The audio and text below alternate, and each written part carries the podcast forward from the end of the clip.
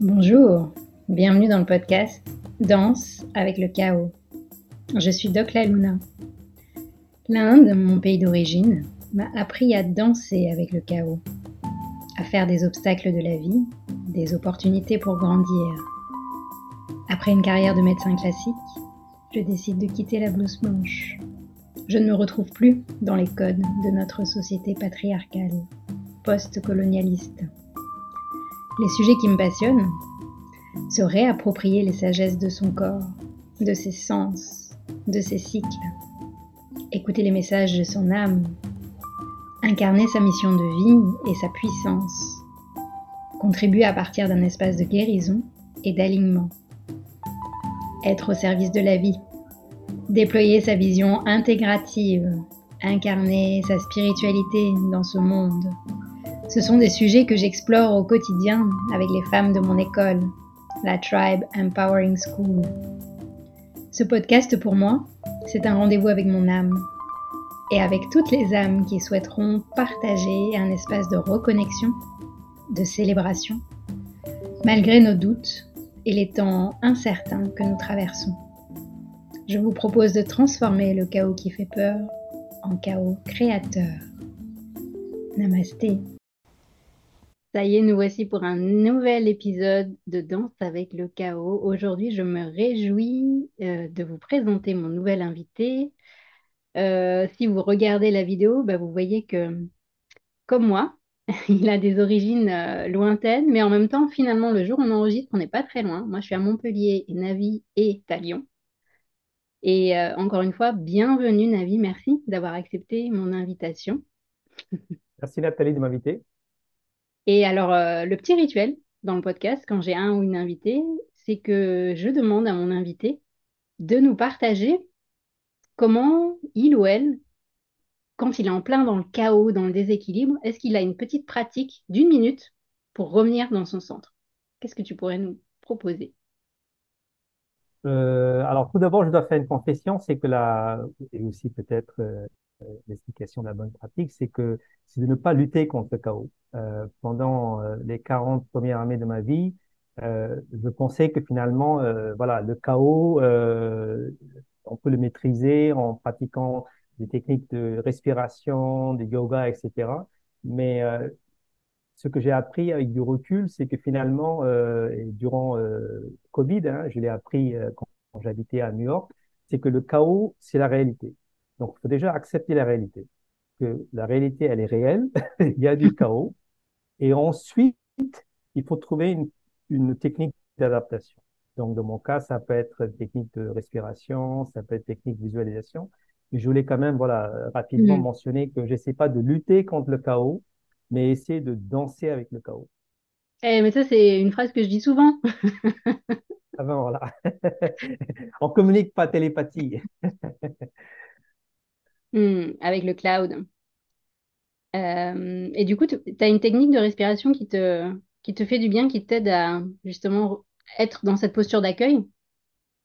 Le, le plus simple, ce serait de, c'est connu, c'est-à-dire que tu, euh, tu prends euh, trois secondes d'inspiration et tu doubles. Il faut toujours que le ratio d'expiration soit double d'inspiration.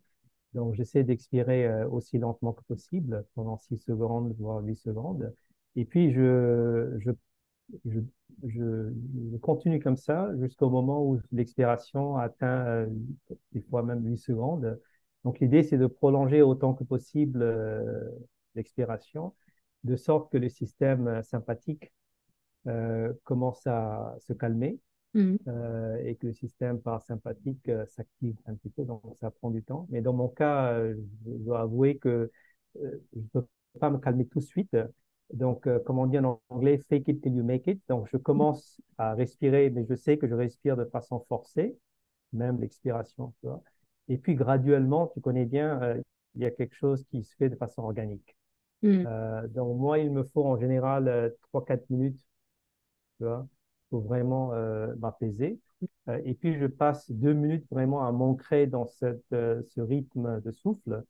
Et après, je sors de là mais je peux pas, tu vois, euh, je suis pas capable comme ça euh, en quelques secondes de me hmm. recentrer. Moi, je peux pas. Merci, merci pour ton partage. Que je vous invite à faire pour ceux qui nous écoutent ou qui nous regardent, c'est que bah, pour le début de l'interview, vous fassiez cette expérience justement d'inspirer et d'expirer et d'essayer de prolonger votre expiration, comme nous a proposé Navi, pour voir comment ça se passe au fur et à mesure de l'interview, votre état de concentration, de présence. Alors, Navi, euh, ça fait des années que je te suis sur les réseaux sociaux, sur LinkedIn. On m'a souvent parlé de toi, de ton livre. On m'a souvent dit, il faut que tu le contactes parce que vous venez de la même ville, de Pondichéry. et puis voilà, on a eu euh, la vie euh, a eu lieu, bien sûr. Et enfin, on a pu synchroniser, synchroniser nos agendas. Et ben, on profite de, ce moment justement pour, pour prendre ce temps d'échange et enregistrer ce podcast. Danse avec le chaos. Qu'est-ce que ça t'évoque? Ben, écoute, déjà, le fait, c'est que, et tu dis quelque chose d'important, c'est que moi, je pense de cette expression, it's a matter of if and not when. Uh, sorry, it's not a matter of if, c'est plutôt when. C'est-à-dire que il y a des rencontres comme les nôtres qui devaient se faire. C'est ça, ça, ça va se faire, on le sait, euh, mais on ne sait pas quand ça va se concrétiser. Euh, donc, euh, c'est quelque chose que je vois de plus en plus dans ma vie, c'est qu'il y a des gens que, par exemple, Dalai Lama, j'aimerais bien le rencontrer, euh, mais je sais que ça ne s'est pas concrétisé, même si euh, j'ai des contacts, euh, je mm. peux essayer d'arranger un rendez-vous. Parce que quelque chose me dit qu'il faut une synchronicité, tu vois, comme on dit. Il, y a mm. quelque, il faut que différentes conditions soient réunies. Un kéros. Euh, exactement. Il faut que le mm. kéros, tu vois, soit là pour qu'effectivement, parce que le chronos, euh, bon, il faut qu'une intersection entre le kairos et le chronos. Donc, je crois qu'aujourd'hui, il y a eu une intersection. euh, donc, effectivement, on se connaissait déjà euh, virtuellement sur les réseaux sociaux, etc. Et puis, donc, déjà, il y avait un lien qui a commencé à se bâtir entre nous, à se tisser entre nous. Et puis aujourd'hui, quelque part, euh, voilà, c'est un échange euh, direct comme ça. Donc euh, oui, je pense que cette idée de it's a matter of when, not if, c'est important en Occident parce qu'on veut, on, est, on aime bien la gratification instantanée. Tu vois, on veut tout de suite rencontrer des gens, surtout aujourd'hui avec voilà, les, les, les techniques de communication, on valorise l'instantané. mais moi, je crois qu'il faut apprendre à savourer avec patience cette mm. attente. Tu vois?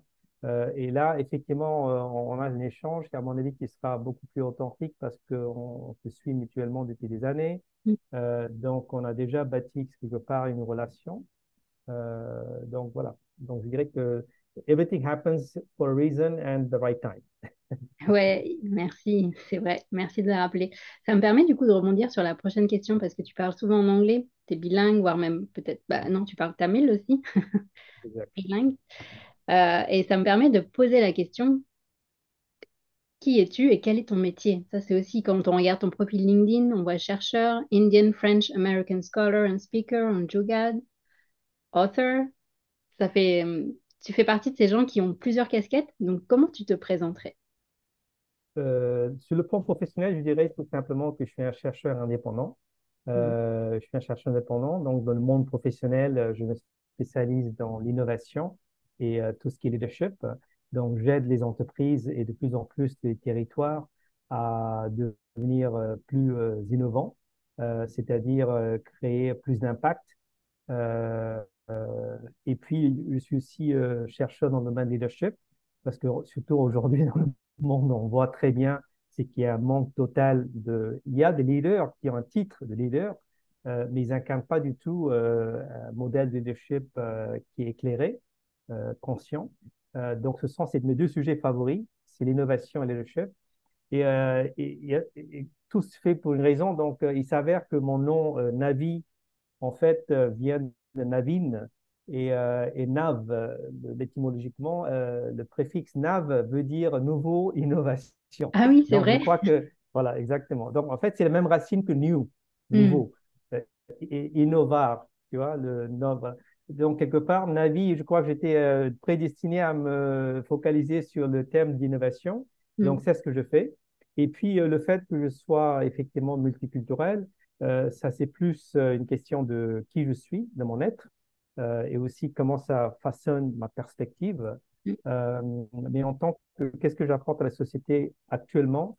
C'est mes travaux euh, à travers des livres et des conférences sur les thématiques d'innovation et de leadership, même si on en parlera, euh, à partir de cette année et l'an prochain, je, je pressens que je vais aussi élargir un peu mon champ d'impact et commencer à parler de plus en plus de spiritualité, de conscience, parce Mm, que je crois que ce monde euh, spirituel et ce monde matériel commencent à converger.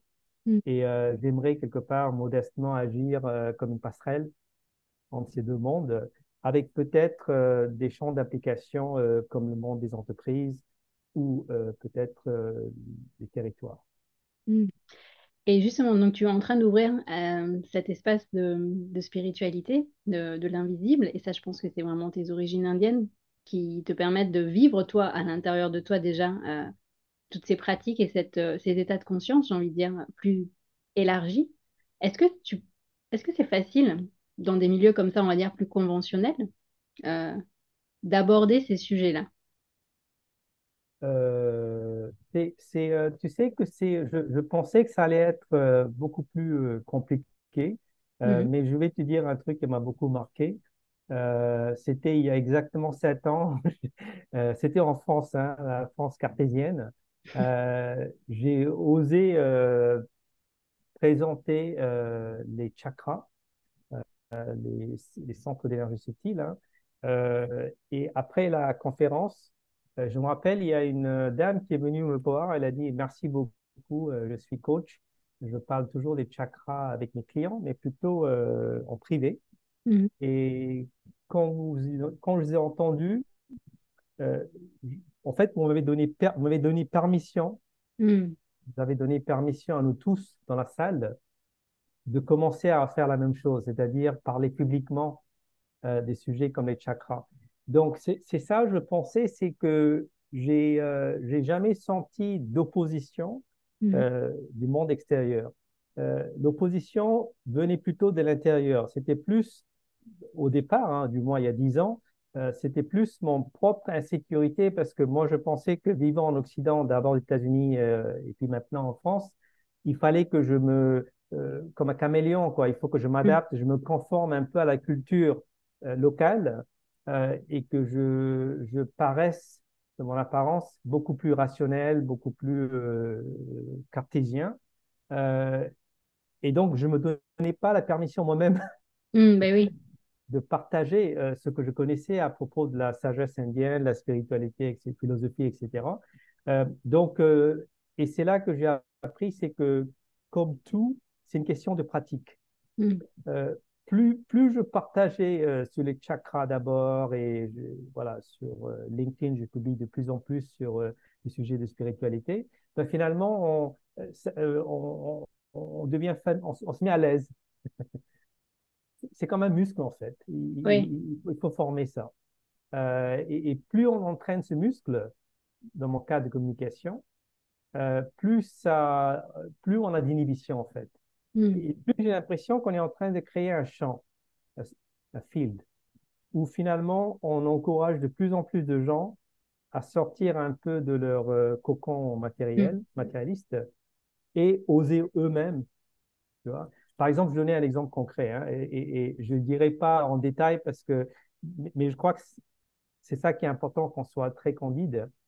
Je connais le patron d'une grosse agence française, disons comme ça, qui est un grand, grand euh, fan, enfin, euh, follower, euh, adepte de Ramana Maharishi, Mhm. qui est un grand sage indien. Il va tous les ans méditer dans son ashram, où il y a, voilà, À tombeau, trois heures de Pondichéry. trois heures Pondichéry. Ouais. D'accord? Donc, quand je l'ai rencontré, en privé, il m'a dit ça. Mhm. Et jamais une seule fois, j'ai googlé, jamais une seule fois en public, il en a parlé. Mhm. Et c'est un peu triste parce que, tu vois, même récemment, il y a le mois dernier, euh, l'éditeur Guy Trédaniel vient de publier un super livre sur euh, ce sage indien, Ramana Maharishi, que vous pouvez acheter d'ailleurs, en grand format. Euh, donc, tu vois, même les éditeurs français commencent à en parler, Mhm. mais, mais les, mais les, les leaders français oseront pas en, en faire autant. Alors, s'il y a des leaders français qui nous écoutent, allez-y, osez, sortez du bois parce que vous allez autoriser d'autres à sortir du bois. exactement ça. C'est Mhm. exactement ça. Et surtout en France, ça marche par mimétisme. Ouais. il faut qu'il y ait, et je dirais même pas un, hein, il faut quand même qu'il y ait, disons, voilà, dans chaque secteur, je dis toujours, il faut trois, quatre mm. euh, euh, leaders ou managers hein, qui sortent euh, de coming out et, qui font une espèce de coming out et qui parlent de leur dimension spirituelle pour justement encourager. Les... Aux États-Unis, il suffit, d'une personne. Il suffit qu'il y ait Obama qui dit un mm. truc, ça y est, tout le monde, c'est l'exemplarité, comme on appelle. En France, malheureusement, on est un peu plus conservateur. Donc, le message que tu as partagé avec ton audience, je dirais que voilà, soyez au moins une dizaine à, mm. vous exprimer publiquement. Et, ça, ça va donner courage aux autres euh, de vous suivre. Ah, super, merci pour ce conseil. Et, euh, alors, avant qu'on plonge sur tes travaux, tes recherches, tes livres et euh, bah, tout ce que tu apportes justement dans ce domaine du leadership et, et de l'innovation, revenons un petit peu à nos origines communes, du coup, l'Inde du Sud, Pondichéry. Euh, c'est drôle parce que tu disais Navi, c'est la racine pour euh, innovation, mais Raju, ça pourrait être Raj, et ça veut dire royauté. Euh, exactement. Raju veut dire roi, mais c'est aussi un nom assez commun en Inde, Raju. et il y a aussi une histoire assez amusante autour de mon nom parce que le, le nom indien typiquement s'écrit R-A-J-U alors que mon nom s'appelle euh, R-A-D-J-O-U. C'est parce que quand mon papa euh, il a rejoint l'armée euh, française, les Français avaient du mal à prononcer Raju à l'indienne parce que ça mm. sonnait Raju. donc mon père, qui était un peu chauvin, il voulait absolument que la prononciation soit intègre. donc, il a changé l'écriture de mon. Voilà, exactement. pourquoi je dis ça? Parce que, et c'est important que je le partage, quand je vais en Inde, et même aujourd'hui, euh, tu ne peux pas savoir le nombre de personnes qui me demandent est-ce que vous êtes indien? Parce que votre, ni votre ni votre nom, ni votre prénom euh, s'écrit ou se prononce de façon mmh, indienne. Mais une fois que j'explique que non, euh, Navi, c'est Navin, mmh. Raju, c'est comme le nom famille, assez banal, Raju, hein, qu'on entend souvent en Inde. Là, ça les comprend. Donc, quelque part, même en Inde, des fois, je me sens un peu étranger. Ah, ça me parle aussi, parce que du coup, Nathalie, c'est vraiment étranger, mais Babouraj, c'est Babouraj. D'ailleurs, il y a Raj aussi. Oui, exact. Et euh, donc, ça demande un petit temps d'explication, et enfin, malgré tout. Alors, toi, tu as vraiment, t'es né à Pondichéry. Et donc, tu as fait toute ta scolarité au lycée français de Pondichéry jusqu'au bac, c'est ça?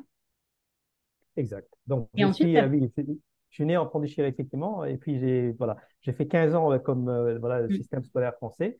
Et en 89, euh, après mon bac, j'ai quitté l'Inde pour venir en France.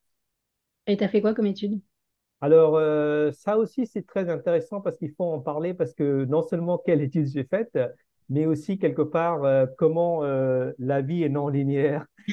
Pourquoi? Parce que tu vois, quand il faut savoir que dans les années 80, il n'y avait pas l'Internet, euh, on n'avait pas des informations sur euh, quelle filière on pouvait poursuivre après notre bac. Donc, euh, moi, quand je faisais mes études au lycée français à Pondichéry, des années 80, j'avais aucune idée de voilà qu'est-ce qui existait comme filière. Par contre, mon inspiration profonde, c'était deux domaines qui me passionnaient. C'était le journalisme euh, mhm. J'écrivais déjà euh, euh, à partir de 15 ans, j'ai publié des articles dans les magazines tamoul, ma langue natale en Inde, et aussi sciences politiques. J'étais quelque part fasciné par tout ce qui était Sciences Po. Mais comme tu sais très bien, faire l'école de journalisme, une école de sciences politiques en France, c'est pas facile. Il faut faire les classes prépa, etc. Moi, je connaissais que dalle.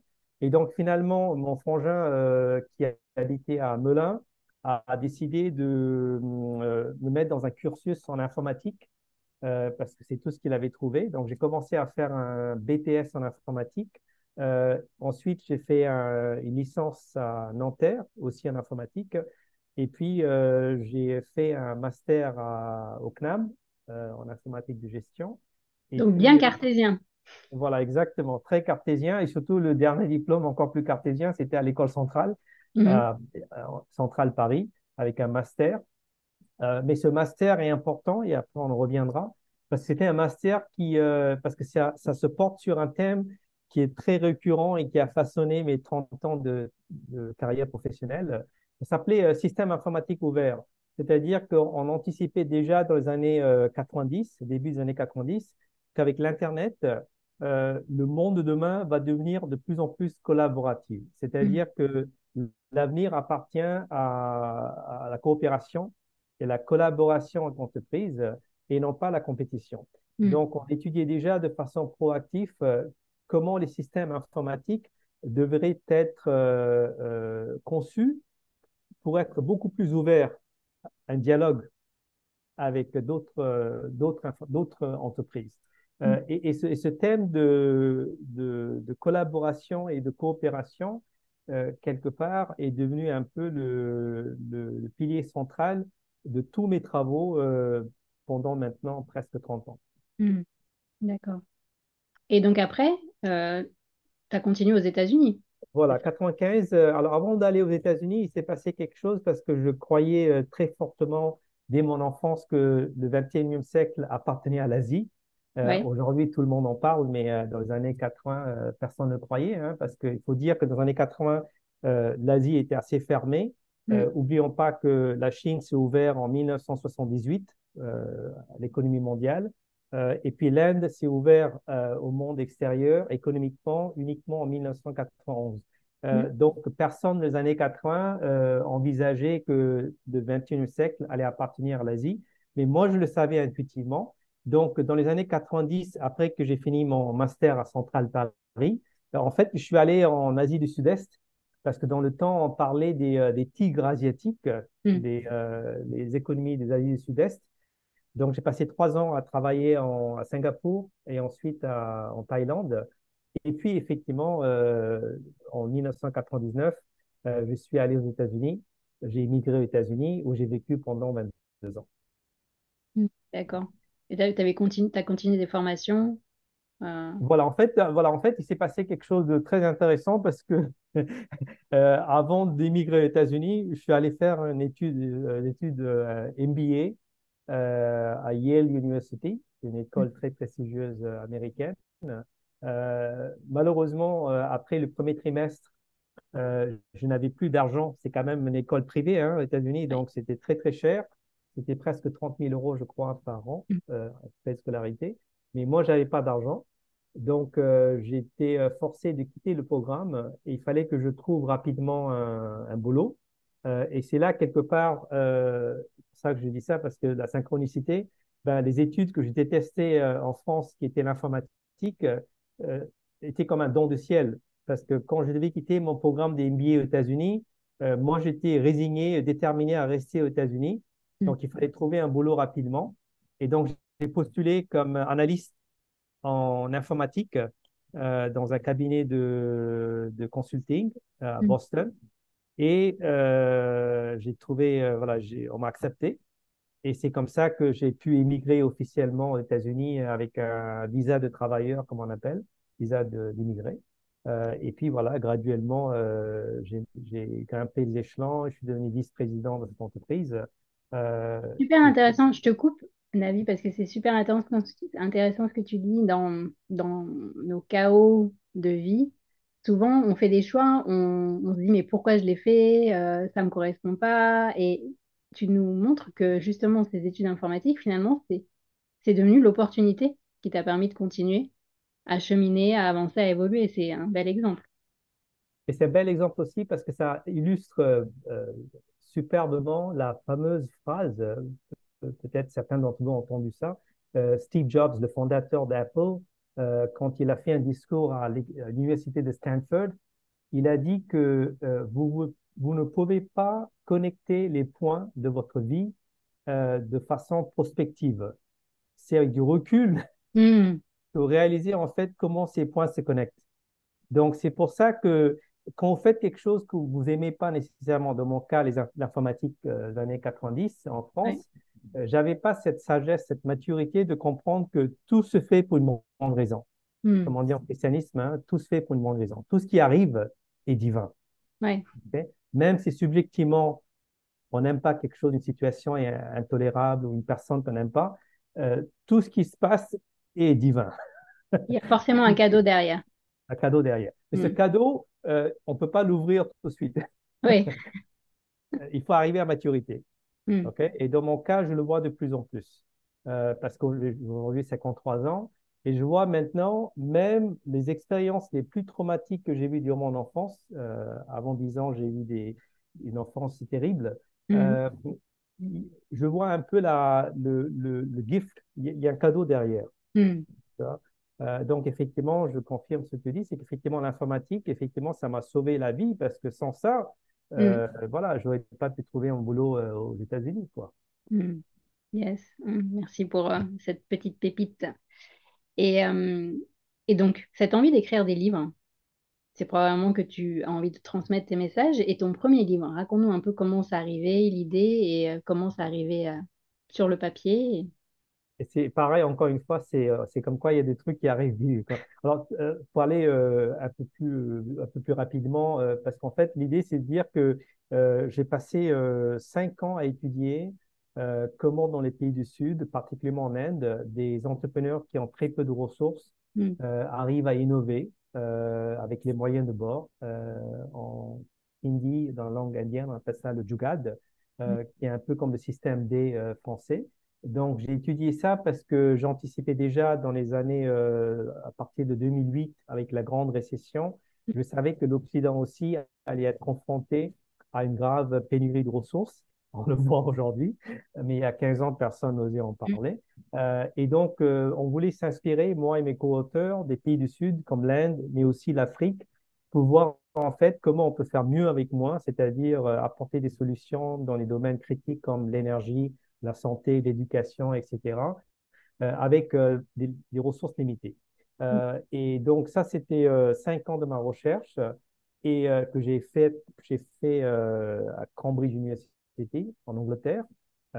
Et puis, à la fin de mon séjour en Angleterre, euh, j'ai été contacté par une, un agent littéraire, Mm. une, une fille euh, américaine.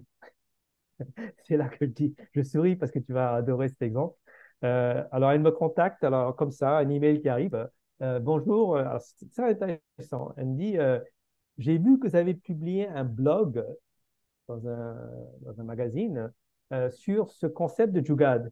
Ah, Or, il s'avère que moi, américaine, j'ai passé deux ans à New Delhi et j'ai vu de mes propres yeux la valeur de cet esprit Jugad. Mm. Donc, c'est bien qu'en tant qu'américaine, elle, elle a respecté cet esprit Jugad des Indiens. Et en tant qu'agent littéraire, elle a senti qu'il y avait quelque chose à explorer. Donc, Mm. elle a proposé, elle a dit, est-ce que ça vous intéresserait d'écrire un livre sur Mm. ce sujet-là? Alors, moi, je moi, je, moi, je pensais pas le faire, mais quand elle m'a contacté comme ça, tu vois, il y a toujours un message. C'est comme si je veux parler avec Ouais. Exactement. Euh, donc, euh, je me suis dit, oui, pourquoi pas? Et puis voilà, euh, et je suis assez fier de le dire aujourd'hui. On a écrit le premier livre, moi et mes co-auteurs, en six semaines. Parce que ça sortait de la source. Ouais, ouais, vous avez téléchargé quoi, des Ah, infos. mais allez, ça allait dans une vitesse pas possible. Mm. Euh, et euh, donc, c'est sorti en 2012. C'était devenu un grand succès. Ça s'est Mm. vendu euh, 300 000 exemplaires à travers le monde. En France aussi, c'est devenu un grand succès. Euh, euh, oui, donc c'était mon premier livre et c'est aussi euh, le livre qui m'a beaucoup euh, marqué parce que, on- comme tu le sais très bien, on- toi et moi, on aime bien être des passerelles entre Mm. cultures. Donc, à travers ce livre, modestement, j'ai apporté un concept qui était, qui émanait d'un pays Mm. du Sud, l'Inde, et je- et j'ai montré comment elle pouvait aussi être adoptée et Mm. s'appliquer dans un contexte occidental. Et ça a été quoi le retour des entreprises, des grandes entreprises dans lesquelles tu intervenais? Ben, c'est-à-dire qu'il y avait une, une, une grosse fascination. Euh, au départ, je pensais, que c'était l'exotisme, un peu Mm. comme l'orientalisme, Oui. euh, que j'introduisais un nouveau mot euh, comme yoga et Mm. c'est ça qui rendait ça sexy. Pas vraiment. Et ça, c'est très important que j'insiste là-dessus. Et d'ailleurs, on est en train de perdre ça en France.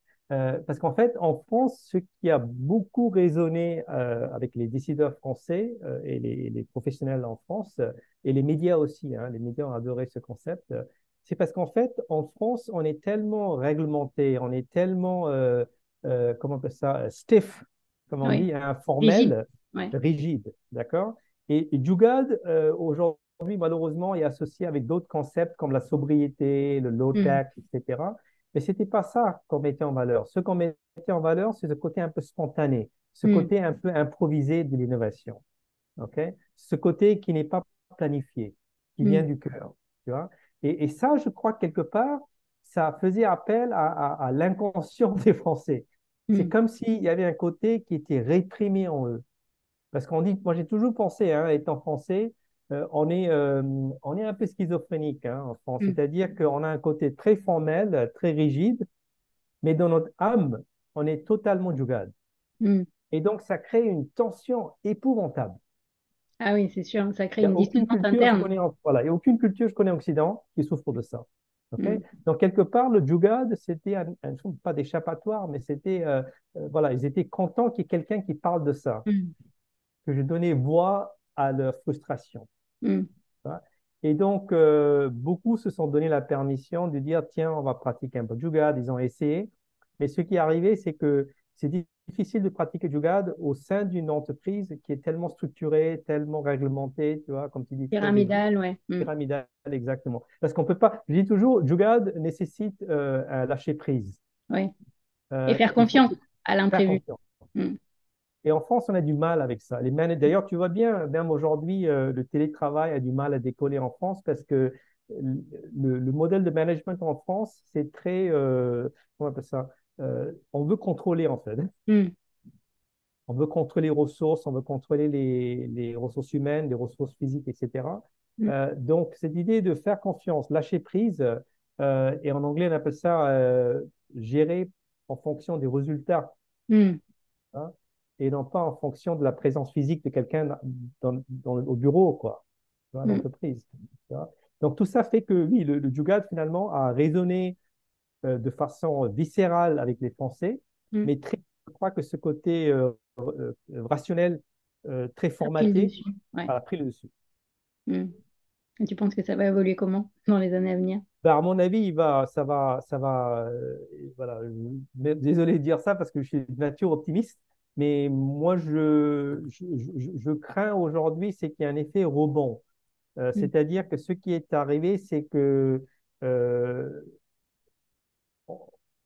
je veux pas être complotiste parce que c'est comme ça souvent les gens vont interpréter ma réponse, euh, ce que je veux dire maintenant, c'est que c'est pas comme s'il y avait une espèce de vieille garde, tu sais, qui se réaffirme. Non, non, non. Je crois que c'est dans notre propre conscience de chacun d'entre nous, il Mm. y a un côté qui aime, qui aime bien l'ordre, qui aime bien tout ce qui est structuré. C'est vrai, le premier chakra, c'est la stabilité. Mm. Alors, donc, il y a quelque chose, dans un monde de plus en plus complexe, tout est imprévisible, on a besoin de stabilité. Mm. Mais à force de chercher la stabilité dans notre vie personnelle, professionnelle et même dans des sphères politiques, etc., on le voit d'ailleurs, hein, l'ordre, tu sais, les mots Mm. qui viennent euh, dans le domaine politique, etc., l'ordre, etc. Euh, le problème, c'est que on a besoin aujourd'hui de tout changer. Il faut, il faut effectivement euh, rénover, il faut transformer les systèmes économiques, euh, socié- sociétaux, etc. Et là, innovation est antinomique avec l'ordre. Ben oui. ok? Et, et c'est pour ça que le mot, de- enfin, le, le- le thème de ton podcast est vital. Euh, le Jugad excelle dans le chaos, Mm. mais c'est un chaos structuré. On sait déjà aujourd'hui, avec voilà, au sein du chaos, il y a ce qu'on appelle le hidden order. Il y a un ordre, Mm. mais qui est caché en fait. Et en France, on, a peur du chaos, même si, et c'est un peu mon constat un peu d'amateur, psychologue, sociologue, c'est que l'âme française en tant que Gaulois, elle est totalement à l'aise dans le bordel. Et donc, Mm. quelque part, il faut vraiment euh, se reconnecter avec notre âme gauloise en Mm. France et quelque part se donner la permission, je reviens encore une fois, se donner la permission au niveau individuel. Parce que si on entend quelqu'un nous donne la permission de faire du Ah, jugad et être spontané, ça va pas se faire. ben oui, c'est sûr. Non, c'est intéressant l'image que tu donnes. L'âme gauloise peut s'autoriser à se reconnecter à son essence. Peut-être qu'elle peut s'inspirer de l'âme euh, indienne qui a l'habitude, grâce à Shiva, de ce, dan- de ce chaos euh, ordonné, on va dire. et danser dans le chaos. Shiva, elle Mm. danse. hein. Donc, Oui. c'est effectivement, voilà. Et je crois que les. euh, et c'est ça qui est intéressant, je disais schizophrénique, parce que moi, je vois en fait, il y a deux choses qui se passent. C'est que dans les territoires, euh, de plus en plus, les gens, et c'est pour ça que moi j'ai quitté Paris, euh, pour moi, Paris représente vraiment euh, l'épitome euh, de tout ce qui est centralisé, tu vois, contrôle, ordre, etc. Euh, et dès que je viens dans les territoires, je vois une autre réalité. Je vois une réalité où les choses avancent très vite, on parle moins, on agit plus. Mhm. Et ça veut dire quoi? Ça veut dire qu'on expérimente. On ne crée pas des grandes théories. Oui, a, il Paris, y a du terre à terre, du down to earth. Ok, Mhm. euh, le territoire, c'est ça aussi la France de la France. hein. Oublions pas, euh, euh, tu connais bien, euh, aussi bien que moi, mieux que moi, dans l'Ayurveda, on parle des trois éléments, enfin les trois gunas, et particulièrement l'élément air, euh, l'élément eau, terre. Donc la terre et l'eau permettent de t'ancrer davantage dans le matériel, dans la terre, hein. Mhm. Et puis l'air euh, permet en fait de, de- d'être plus dans le conceptuel. Euh, Mhm. et, et je pense que la France, euh, qui est génial, c'est qu'en fait, en- à Paris, j'ai l'impression qu'on est trop dans le vata, dans le, dans, vraiment Mhm. l'air, quoi. OK? Ouais. On crée beaucoup de théories, beaucoup de discours, beaucoup de blabla. Et dès que tu viens dans les territoires, on, on est dans le terroir. Tu vois, on est dans la terre, dans l'humus, au sens positif du terme. On est bien ancré. OK? Et on aime bien tester, on aime bien expérimenter. On ne va pas faire une conférence et parler pendant Mhm. 10 heures tu vois, des, de, de Jugad, par exemple, ils vont dire, tiens, on va tester Jugad. Allez-y, Mhm. hop, on va mettre ça allez, hop, en place quelque part euh, à Lyon ou à Bordeaux. D'ailleurs, je suis en train de, de- de collaborer avec des, des élus là, euh, dans la région Auvergne-Rhône-Alpes et Mhm. région Aquitaine qui sont très intéressés par cet esprit Jugad. Donc, je dirais oui, il y a aussi une- un décalage entre euh, ce qu'on entend de l'élite à Mhm. Paris euh, qui s'accroche un peu à un vieux paradigme euh, de command and control. Vois. Et puis, ce que je vois dans les territoires, c'est effectivement ce côté un peu test and learn. On teste quelque chose, on apprend, on adapte, Mhm. on s'adapte continuellement. Et puis aussi, un truc qui me marque beaucoup dans le territoire, c'est la, solide, c'est la solidarité. Donc, c'est-à-dire que les élus politiques, quelle que soit la couleur politique, euh, ils, ils sont très en contact avec le tissu, tissu économique, Mhm. euh, la société civile, etc. Et donc, dès qu'il faut, il se- voilà, on se serre les coudes, on, on va vraiment collaborer pour résoudre un problème. Donc, le chaos, finalement, c'est quelque chose qui est beaucoup plus facile à maîtriser au niveau des territoires, à mon avis, Mhm. qu'au niveau national. Mhm. Ah, merci pour cet éclairage. Intéressant.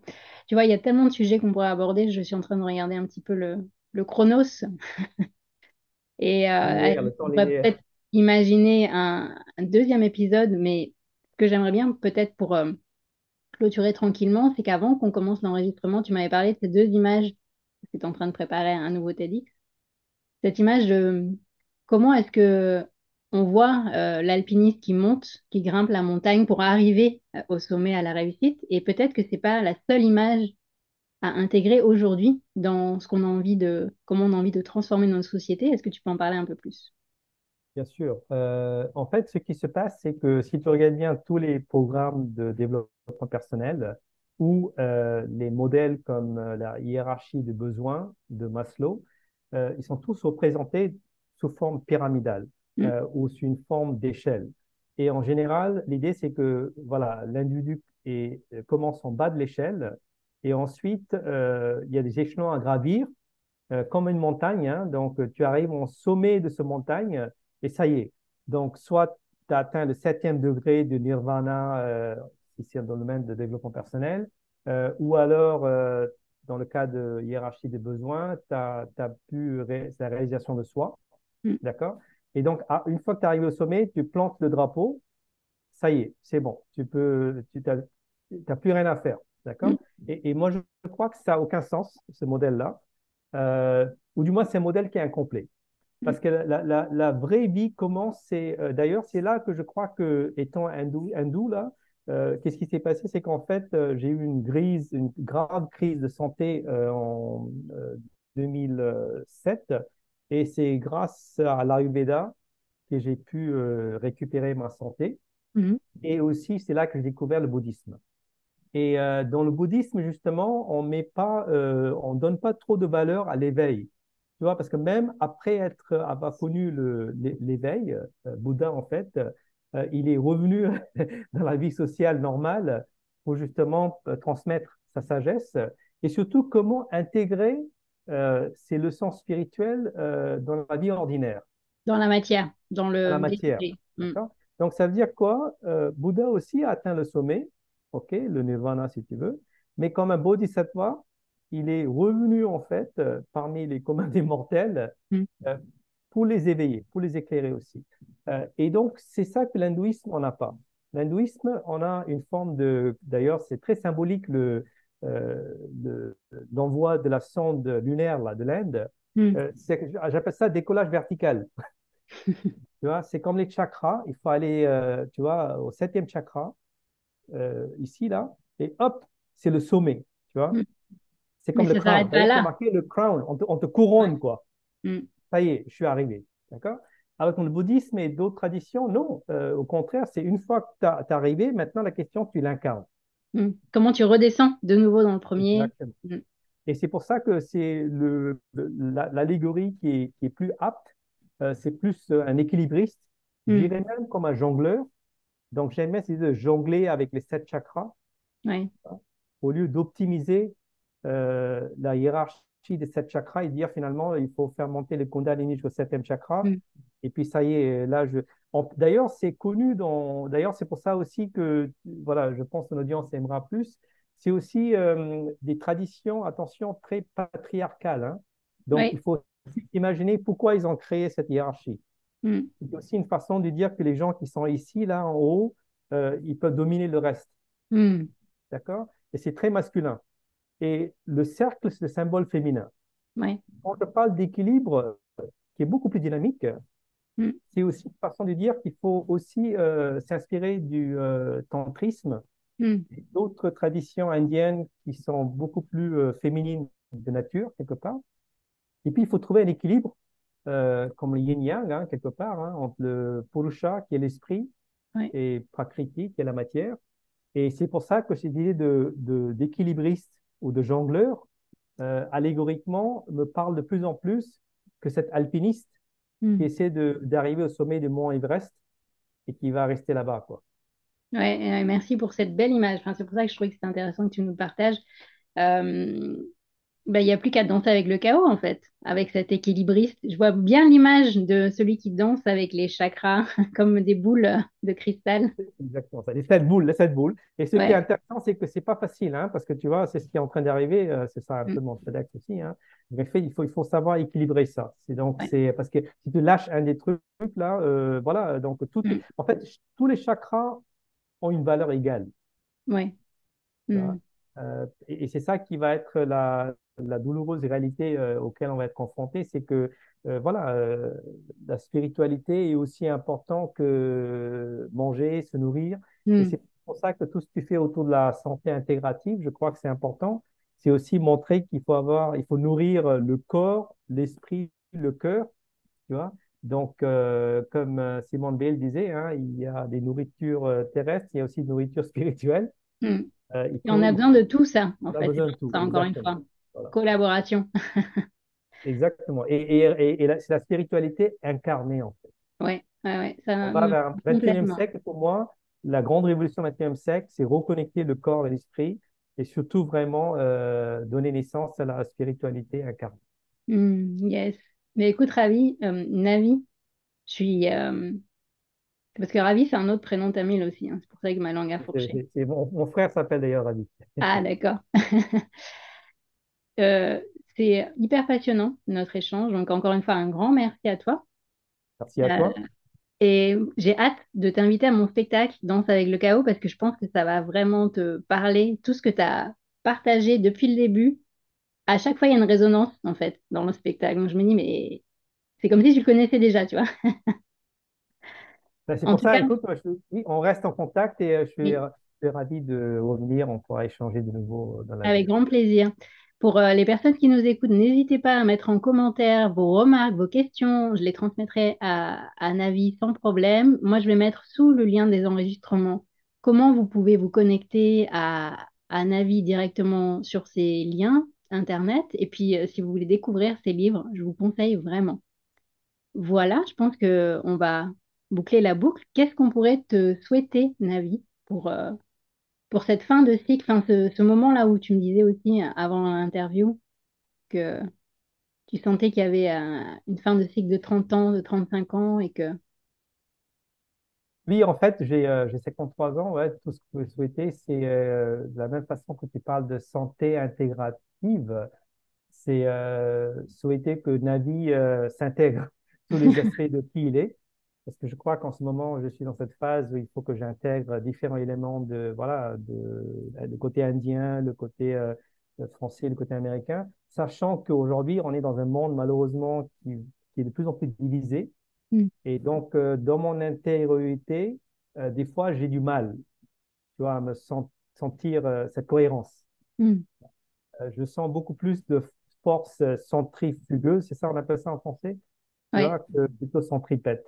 Donc, le mm. souhait, ce serait que vous m'aidiez un peu à, à, me à, à, m'intégrer en intérieur, mm. euh, de sorte qu'effectivement, euh, je peux exprimer cette, euh, cette intégration dans tout ce que j'ai écrit et présenté dans les années à venir.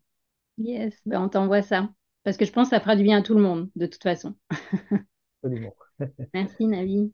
À très bientôt et ben, tout plein de bonnes choses pour les mois à venir. Si vous avez aimé cet épisode, s'il vous a fait du bien, n'hésitez pas à liker, commenter, vous abonner sur votre plateforme d'écoute ou sur YouTube. Et n'hésitez pas à partager aussi. Peut-être que vous avez des personnes autour de vous à qui ça fera du bien. C'est grâce à vous que j'espère ce podcast pourra toucher toutes les personnes qui ont envie d'œuvrer dans ce nouveau monde qui va naître du chaos. Merci